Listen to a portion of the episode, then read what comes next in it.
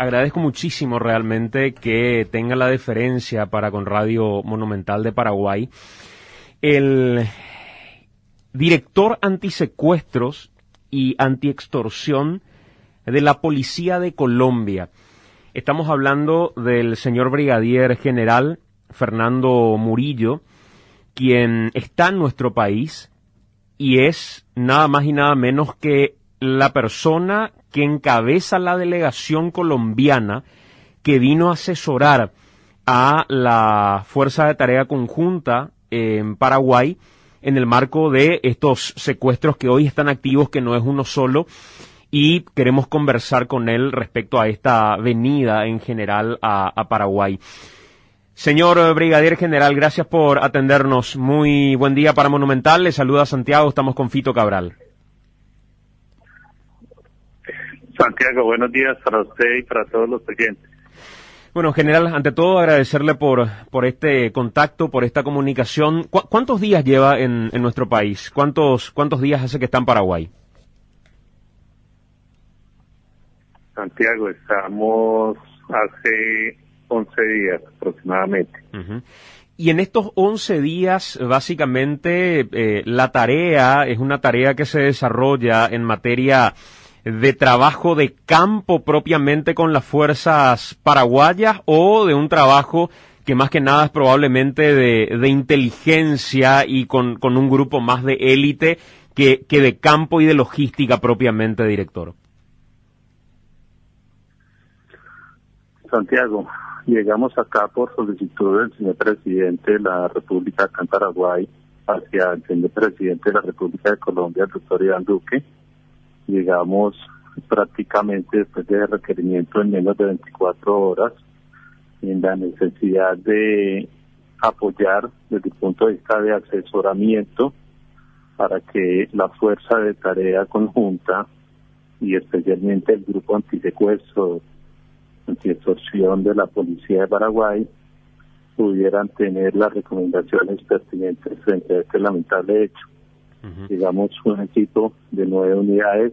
Yo como director antisecuestro, antiextorsión de Colombia, como usted lo ha referenciado, donde manejo un equipo de más de 1.300 hombres y mujeres, digamos, con nueve analistas, especialistas de inteligencia electrónica, especialistas en secuestro.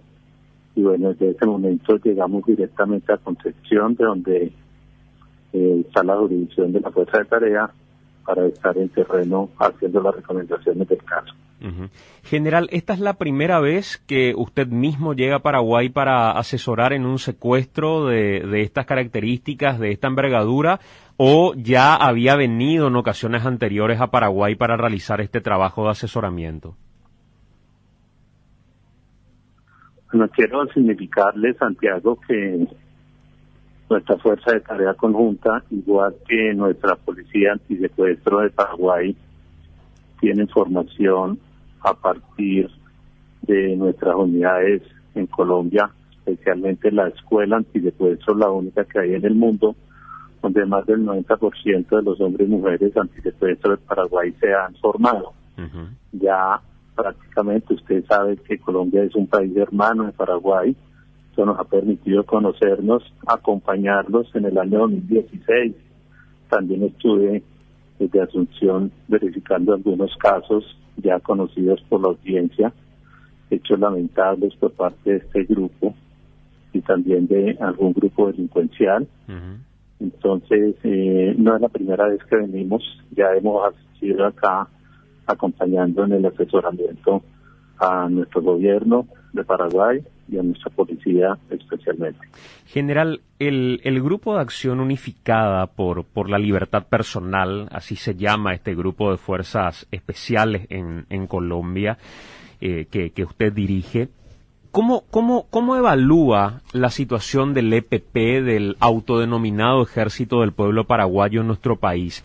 ¿Evalúa como un apéndice de lo que es o lo que fue en su momento las FARC por los vínculos, por lo que se supone fue formación, o cree que de alguna manera inicialmente fue algo vinculado a las FARC, pero que hoy opera ya con autonomía absoluta. ¿Cuál, cuál es, para usted la manera correcta de definir qué es el EPP en Paraguay, pero constatando o contrastando con lo que ustedes investigan habitualmente de grupos guerrilleros en Colombia? Bueno, realmente partimos eh, desde el momento que sucede este hecho, en la modalidad y en la forma en que presenta el secuestro, lo comparamos sí con un grupo de estos terroristas que hemos tenido en nuestro país como es el ELN o la FARC. Y a partir de eso pues todo lo que ha hecho el gobierno paraguayo, las fuerzas militares y de policía corresponde a unas recomendaciones de generar unos cordones humanitarios para buscar con liberación de presión que dejen en libertad a esta persona. Pero también es importante entender que a partir de la zona donde se presentan los hechos, de la capacidad que tienen estos delincuentes, delincuentes primero de su componente armado, del conocimiento del territorio y de los movimientos que pueden hacer, pues significa que tienen una formación de estos grupos terroristas de alguna forma y ya anteriormente se había visto y se había analizado eh, alguna injerencia de la FARC en su momento antes de, los acuerdos de paz en Colombia y, nos lleva a generar un trabajo integrado entre las fuerzas militares y de policía con la Fiscalía General de la Nación que es lo que se está haciendo en este momento. O sea, sí, eh, para usted también, por las investigaciones que lograron hacer en Colombia y sus vinculaciones con eh, el ejército del pueblo paraguayo en nuestro país por parte de las FARC, esta organización es un desprendimiento con formación en guerrilla de lo que originalmente fue aquel grupo de las FARC. En algún momento, con otros hechos presentados acá en Paraguay, eso es lo que se determina. Mm. Hoy por hoy, ya frente a la desmovilización de este grupo en Colombia, a la ser parte de un grupo político ahora, pues realmente que en este caso especialmente y en la actualidad no vemos ninguna relación. Cuando, cuando se da una situación como la que está viviendo nuestro país, para nosotros es una cuestión de relevancia tener tres secuestros al mismo tiempo y activos. Entiendo que Colombia en algún momento tuvo en, una misma situación muchos más secuestros que estaban ejecutándose en paralelo.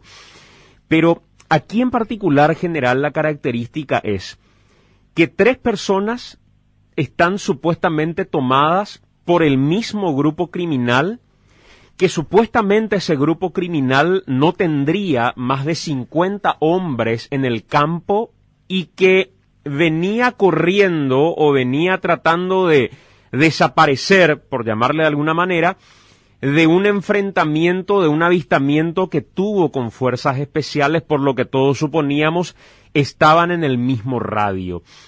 ¿Cómo, cómo se actúa, cree usted, cuando hay tres personas que están tomadas por un mismo grupo criminal que no tendría supuestamente más de 50 hombres versus unos mil hombres que están en campo. Es tan fácil como decir hay que entrar, arremeter, tomarlos, cueste lo que cueste, o cómo analizan las fuerzas especiales situaciones de este tipo, valiéndonos de la experiencia que usted tiene. Bueno, Santiago, no es eh, realmente para nosotros un honor decirlo, pero en este caso de su pregunta es importante conocer de contexto lo que ha sucedido en nuestro país, desafortunadamente. El año 2000 se presentaron 3.572 secuestros en un año. Mm. Eran 10 personas secuestradas diariamente. Una situación difícil que vivió el país que llevó a que se creara precisamente una dirección operativa de la policía, donde la capacidad hoy es de más de 1.300 hombres y mujeres, con una capacidad técnica, electrónica, para poder enfrentar este delito, y que la integración con nuestras fuerzas militares, con nuestra Fiscalía General de los igual que Paraguay, que ha tomado el modelo, tenemos fiscales especializados para atender este fenómeno del secuestro, nos lleva a que este año se han presentado 62 secuestros. De esos 62 secuestros, tenemos todavía cinco personas en cautiverio. Esto es para explicarlo que desde el momento que se presenta un hecho, realmente lo que piensa un hombre antisecuestro es en que el secuestrado debe volver sano y salvo al seno de su hogar. Nosotros no buscamos nunca una acción operativa que lleve a una confrontación a sangre y fuego, porque sabemos por experiencia que la pérdida de un secuestrado no es el éxito de una operación de esta magnitud. Eso hay que entenderlo. La necesidad y la capacidad que ha puesto el gobierno paraguayo, las fuerzas militares y de policía hoy para este caso, es con el fin de buscar una salida humanitaria en la presión que se ejerza a través de la presencia de ese número grande que hay ahorita de soldados, de policías sobre la zona. Pero también los grupos especiales que se tienen, tienen muy claro que más que una confrontación es buscar neutralizar a los delincuentes sin afectar a secuestrados, que es lo más importante. Este proceso del plan candado, que ya lleva más de 10 días, también permite que los grupos de investigación criminal con nuestra fiscalía se adelante todo lo de rigor para poder judicializar a los responsables, para poder identificar plenamente y de esta manera también continuar con la investigación si es posible desarrollar un rescate. Eso, eso que está diciendo es, es muy clave, general, porque nos explica un poco el, panorama de lo que estratégicamente uno puede hacer más allá de lo que eventualmente veamos a través de las películas y lo que nos queda un poco de lo que se consume en materia de cine, que a veces es lo que queda. En realidad, cuando llevamos esto al, terreno de lo que ocurre y de las cosas que pasan en la vida real, el arremeter con una operación rescate, porque creemos que estamos en un radio eh, cercano, no es una primera alternativa. La primera alternativa eventualmente es tratar de ir acercándose al grupo criminal, pero sobre todo evitar que tengan algún contacto, con miembros de logística que puedan abastecer de alimentos o de otras necesidades a estos grupos como para tratar de, asfixiarlos, pero no como primera alternativa alguna operación rescate porque, como bien dice usted, no buscan una confrontación, sino una salida humanitaria. Sí, Santiago, eso es lo que nosotros hemos determinado y resaltar el profesionalismo de las fuerzas militares de Paraguay, de la Policía Nacional, de nuestra Fiscalía, primero por ese trabajo integrado y segundo por la prudencia y la estrategia que se ha desarrollado precisamente haciéndole entender a la opinión pública, a la misma familia de las víctimas en este momento que están secuestrados, que los responsables de lo que suceda fatalmente con estas víctimas son los delincuentes, es ese grupo que es el que los tiene en este momento en esta condición. Correcto. General, el secuestro del señor Denis es un secuestro que tiene características diferentes a otros que se han dado en nuestro país.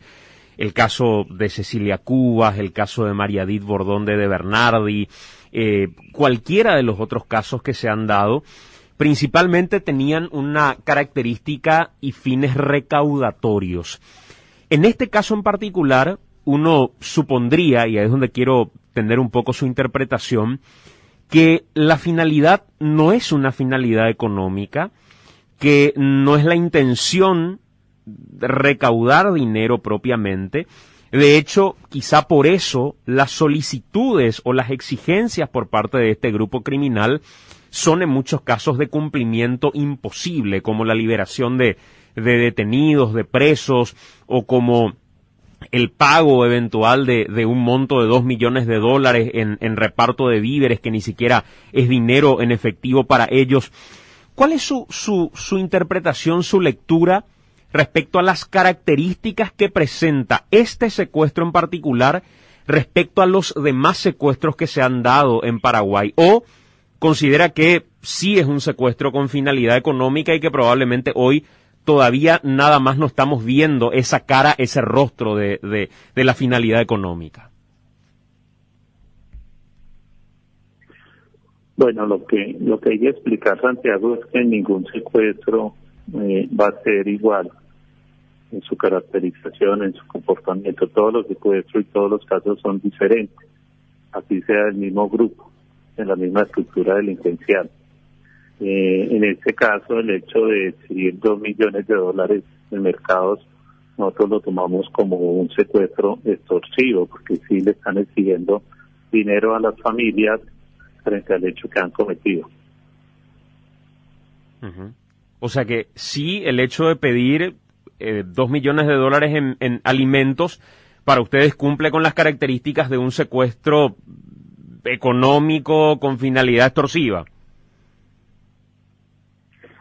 Sí, acordémonos que hay antecedentes también de casos que han pasado en Paraguay donde a los secuestrados le han hecho esas mismas exigencias económicas a través del mercado que termina siendo un secuestro extorsivo y, así lo entendemos.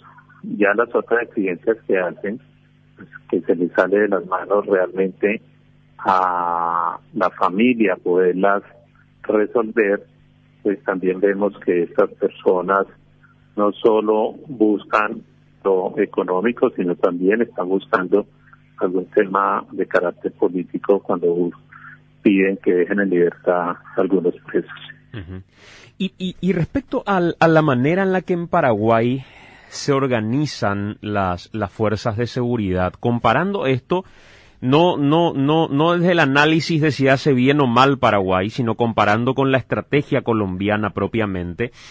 En Colombia también ustedes crearon una unidad como una fuerza de tarea conjunta con gastos que son reservados o en Colombia los gastos son públicos, la gente tiene acceso a cuánto es lo que gasta el Estado en materia de lucha contra estos grupos. ¿Cómo es la situación en Colombia respecto a lo que se pueda comparar con la manera en la que se organiza Paraguay, director?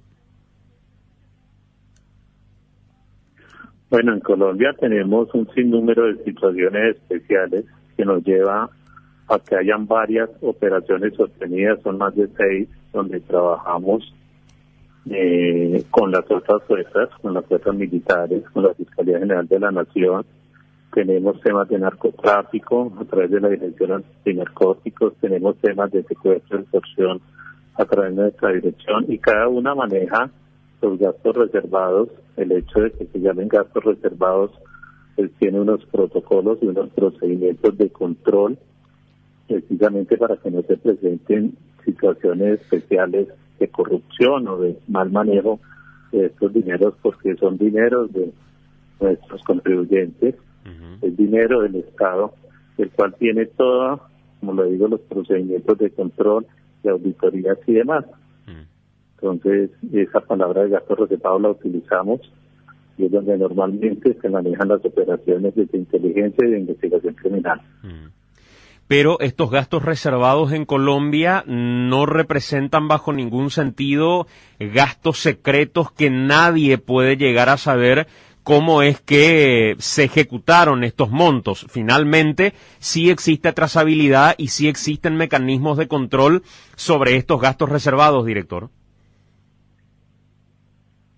Sí, señor, eso tiene un control permanente desde el gobierno desde la misma, desde el Ministerio de Defensa, desde la misma policía a través de control interno, desde la Contraloría General de la Nación, que es un ente de control, y, eso nos permite trabajar con mucha transparencia. Lo que buscamos es que estos gastos reservados tienen un mecanismo de control también reservado, precisamente porque hay que proteger la vida y la integridad, especialmente de las fuentes humanas a las cuales se les paga recompensas o información que sea. Claro, claro. Y, director, en, en, en lo que pudo ver en el desarrollo de este tiempo, ¿Qué tanto ha crecido Paraguay en materia de tecnología disponible, tecnología que puede disponer en este mismo instante como para poder pelear contra estos grupos criminales? Y es muy importante su análisis porque nos permite entender cuáles son quizás las necesidades que debería Paraguay fortalecer para poder dar un combate efectivo a, estos grupos en particular y sobre todo porque fue Colombia un país que asesoró, como bien decía usted, durante largo tiempo y hasta hoy a nuestro país en materia de lucha contra el secuestro y no, no es para menos por la experiencia que tienen.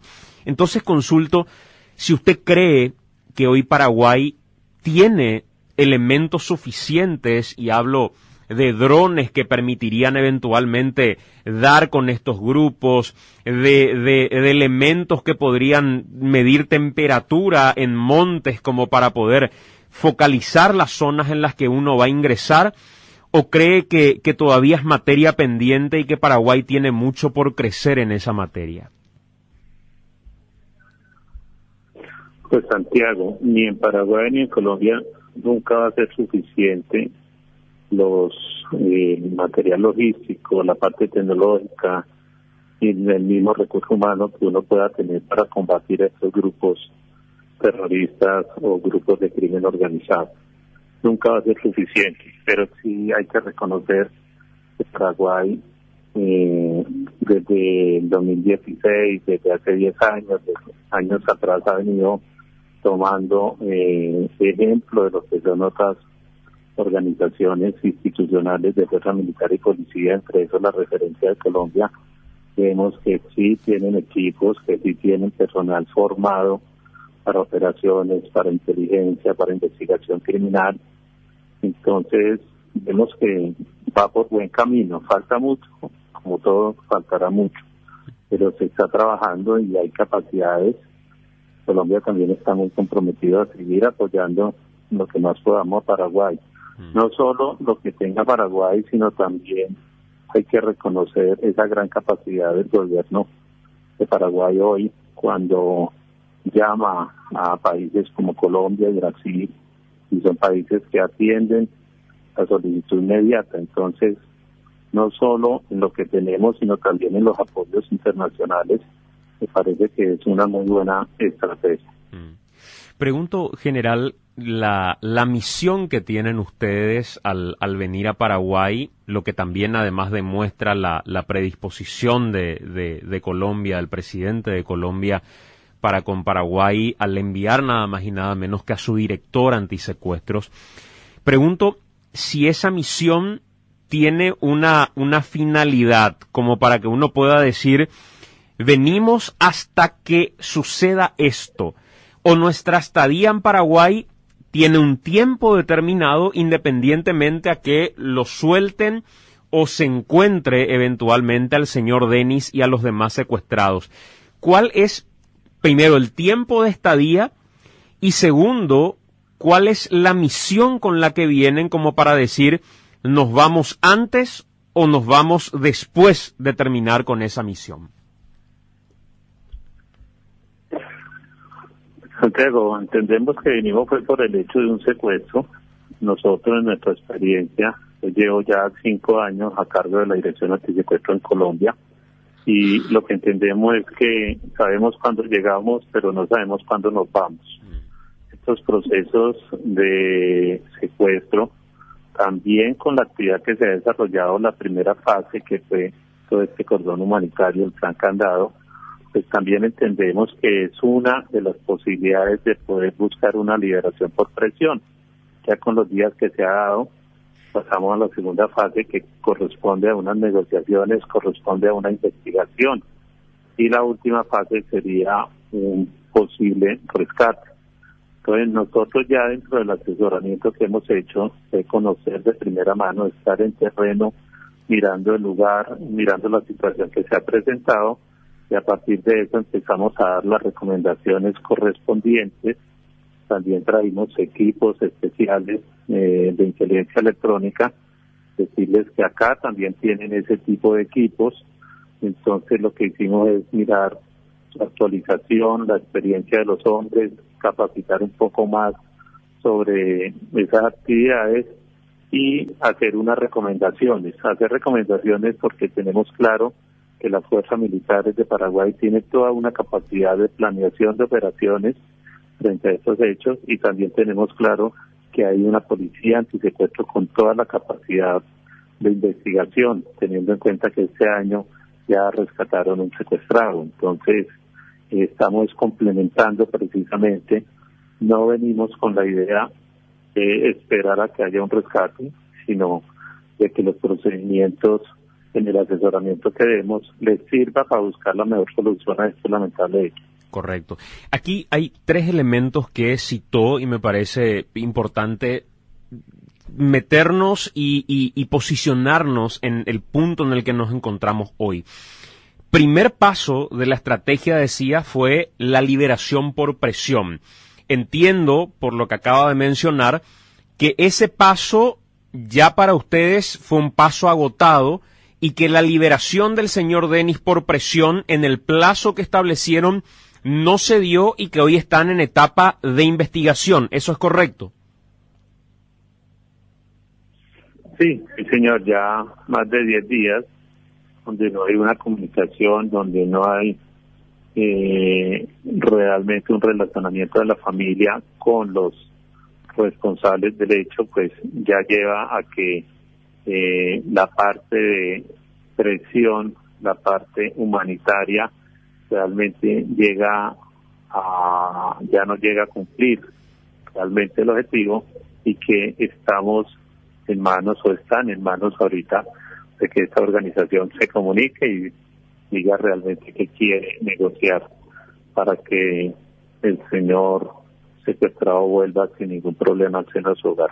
¿Y cuál, cuál es su análisis respecto al por qué no se pudo con esta liberación por presión eventualmente tener mejores resultados? ¿Muestra eso la fortaleza del grupo criminal, muestra eso que probablemente hayan crecido número mucho más de lo que nosotros imaginamos y que en logística y en infraestructura estén bien organizados, muestra que probablemente eh, alguna situación se pudo haber dado con el señor Denis. ¿Cuál es la lectura que hace usted respecto al por qué la liberación por presión luego de 10 días no llegó a concretarse?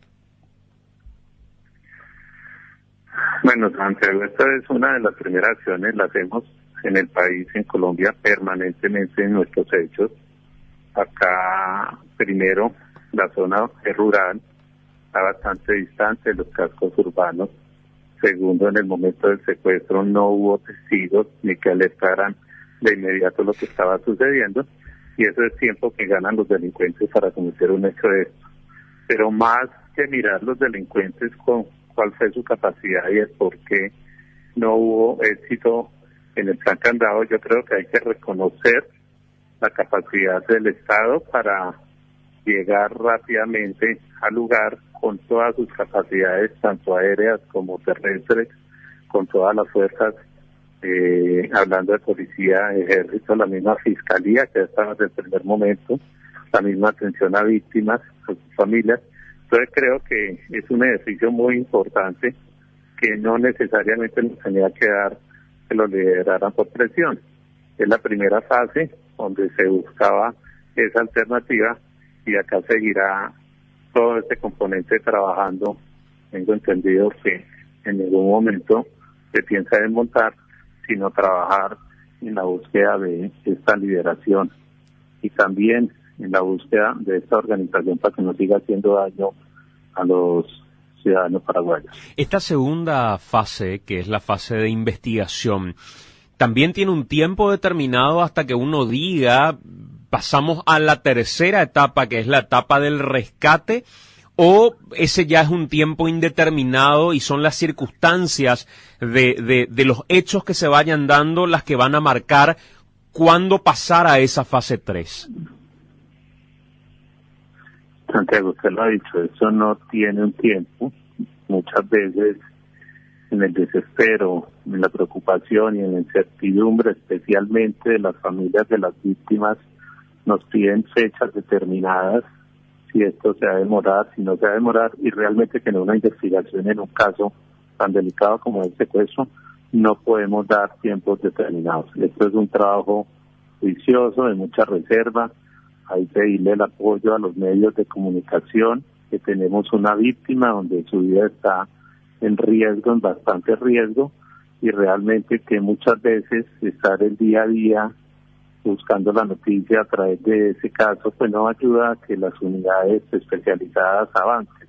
Mm. Es importante entender eso, apoyar mucho a la familia, creer en la institucionalidad y a través de la investigación y la negociación es donde se puede dar en algún momento la tercera fase que se determine un rescate. Mm. Su, su lectura general con relación a, a, que se estaba desarrollando un plan candado de, que buscaba la liberación por presión en estos días y mientras tanto el grupo abandonaba las exigencias a unos kilómetros nada más de donde se había dado el secuestro, que a uno de los secuestrados, a Adelio, lo suelten y él llegue caminando hasta el, hasta, el establecimiento La Tranquerita, que hoy en un camino en Manitoba en particular, eh, una localidad cercana donde están en plena ruta principal, se escriban las, las iniciales de este grupo criminal suponiendo que hay un sobrevuelo, una presencia de fuerzas especiales que están monitoreando permanentemente la zona, ¿cómo debería interpretarse? Primero respecto al radio en el que están estos delincuentes y segundo respecto a cuál es el significado de operar tan cerca de donde dicen estar las fuerzas especiales. Bueno, dentro del análisis que realizamos, lo que vemos es que este secuestro estuvo planeado, o sea, utilizaron tiempo de inteligencia, utilizaron tiempo de planeación para que las cosas les salieran como ellos estaban esperando. Se sabe que el EPP se ha caracterizado como grupo terrorista, como grupo delincuencial, a planear sus acciones precisamente para evadir la acción de la autoridad y eso es lo que estamos viendo de que este secuestro no nació de la noche a la mañana, sino al parecer estuvo planeado con tiempo y con inteligencia por parte de estos delincuentes. y, y suponen ustedes que esa planificación con tiempo hace que la logística sea mucho mayor que la que uno supone podrían tener solamente en el monte. Claro, esas actividades como la evidencia que dejan o el mensaje que dejan y demás pues realmente son actividades que puede desarrollar tan solo una persona a pesar del cordón y de toda esa capacidad que había, pues por conocimiento del terreno que tienen dentro de su planeación, pues tenían muy claro desarrollar algunas actividades que permitiera precisamente eso, dar a conocer quiénes tenían a esta persona. Mm. También desde el primer momento estábamos a la espera de que al otro joven indígena que fue secuestrado lo soltaran precisamente porque ellos mismos habían enviado el mensaje que lo iban a dejar en libertad. Mm. General, en, en, en, este momento, cuando, cuando uno mira parte de lo que sucedió en los últimos tiempos, se dio un episodio en el que los medios de comunicación, el grupo al que, al que pertenezco en particular, ha tomado la decisión de no hacer propaganda en la línea de lo que estos grupos pretendían en aquel momento en el que llegaba el video con las exigencias. Y, creo que gran parte de la ciudadanía paraguaya ha acompañado esa decisión, que además eh, otros medios también lo hicieron y creo que es absolutamente destacable. Pero como episodio noticioso, sin haber hecho propaganda en, en ese momento que era lo que pretendía este grupo criminal, se desprende otra cuestión. Y esa otra cuestión es lo que logramos ver después en el análisis y la edición periodística en, mesa de trabajo con los compañeros, que el grupo criminal por extractos se mostraba en ese video jugando partidos de vóley, realizando asado, con, con, con lo que aparentaba un nivel de relajo importante fuera de aquello que plantea la fuerza de seguridad como un acorralamiento hasta si se quiere. ¿Cuál, ¿Cuál, es la interpretación que hay que darle cuando creíamos que el grupo ya estaba disminuido, cuando creíamos que había un cerco que de alguna manera iba asfixiando hasta el grupo criminal, pero sin embargo el grupo muestra ese rostro que hace que uno incluso se cuestione, como gran parte de la población está cuestionando, si el nivel del gasto que se viene dando en materia de fuerza de tarea conjunta tiene los resultados que como sociedad estamos esperando respecto al, a la manera en la que implementan nuestros impuestos. Bueno, lo que vemos o lo que no puedo entender porque no hace parte de lo que estamos asesorando es realmente eh, mirar en profundidad el análisis del video, realmente la fecha en que se realizó. Eso nos podría dar una lectura muy importante. Y lo que entiendo es que las operaciones de la Fuerza de Tarea Conjunta, últimamente, con algunos resultados de introducción de armamento y demás, y campamentos, pues nos está mostrando de que sí hay una acción del Estado de la fuerza pública en contra de ese grupo. Por tanto, eh, lo que hicieron los medios de comunicación, yo lo aplaudí, no lo había visto nunca, donde todos juntos entendieron la solidaridad que hay que tener frente a un caso de secuestro, no permitir hacer la apología al delito y, e informar, pero informar de una forma que todos rechacemos esta actividad criminal que se desarrolló. Y no solo los medios de comunicación, he visto mucha solidaridad en el ciudadano del común, acá en Concepción, en los postes, en diferentes lados colocando bandera blanca y eso motiva mucho para invitar a estos mismos grupos delincuenciales a que no persistan en esta actividad criminal, que lo único que buscan es apoyo financiero para sus acciones criminales. General, ¿cuál, ¿cuáles son las, las recomendaciones que, que cree usted son oportunas se tomen como, como sociedad en materia de lucha contra el EPP?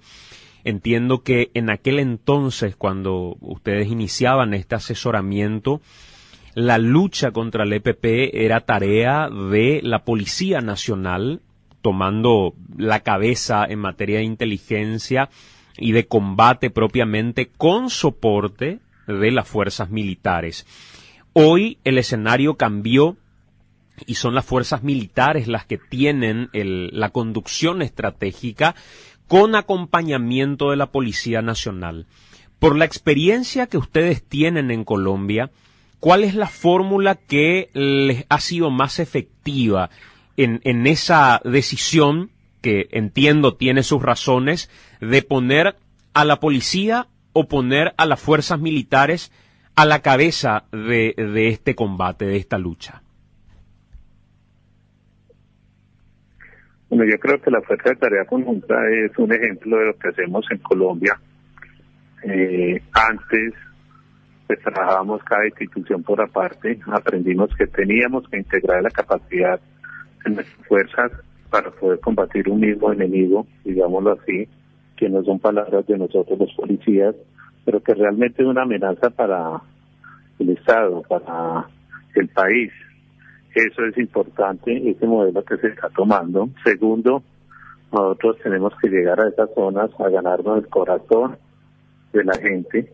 Creo que está haciendo un trabajo las comunidades indígenas, que son las que más se ven en estas zonas, los campesinos, los que manejan el agro deben entender que no podemos seguir viendo estas organizaciones pasar y no denunciar, sino que es importante confiar en la institucionalidad, es importante denunciar reservadamente, anónimamente, pero no permitir que estos grupos sigan creciendo. ¿A quienes reclutan? Están reclutando nuestros hijos allá en esas comunidades indígenas, en los campesinos de ese sector.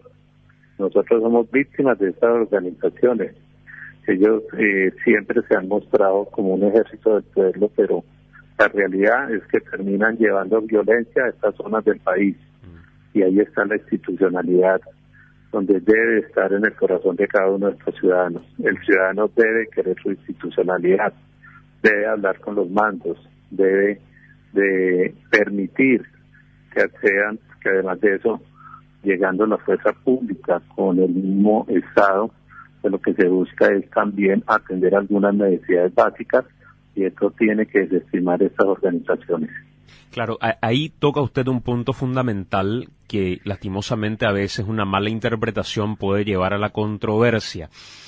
En diferentes países, probablemente usted pueda hablar con mayor propiedad de Colombia, lo que se ha visto es que el nacimiento de estos grupos criminales se da donde el caldo de cultivo lo permite, por la ausencia del Estado o porque no hay suficientes elementos que puedan permitir a la ciudadanía tener un vínculo más estrecho con, con el gobierno y con el Estado propiamente, y estos grupos terminan aprovechando para meter parte de su, de su contenido criminal en la, en la cabeza, hasta reclutando probablemente a muchos de los ciudadanos.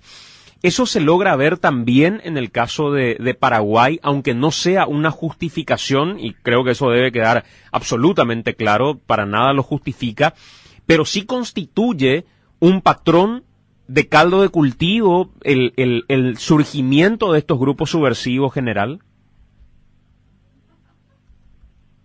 Pues, eh, estoy mostrando el modelo de Colombia, en alguna forma se puede estar presentando acá. No conozco de fondo realmente la situación social de estas comunidades, pero es desde el entendido de nuestra experiencia y eh, desde el entendido de lo que buscan estos grupos justificando estar armados, hacer presencia, ofreciendo seguridad donde nunca hay seguridad y donde lo único que generan es violencia.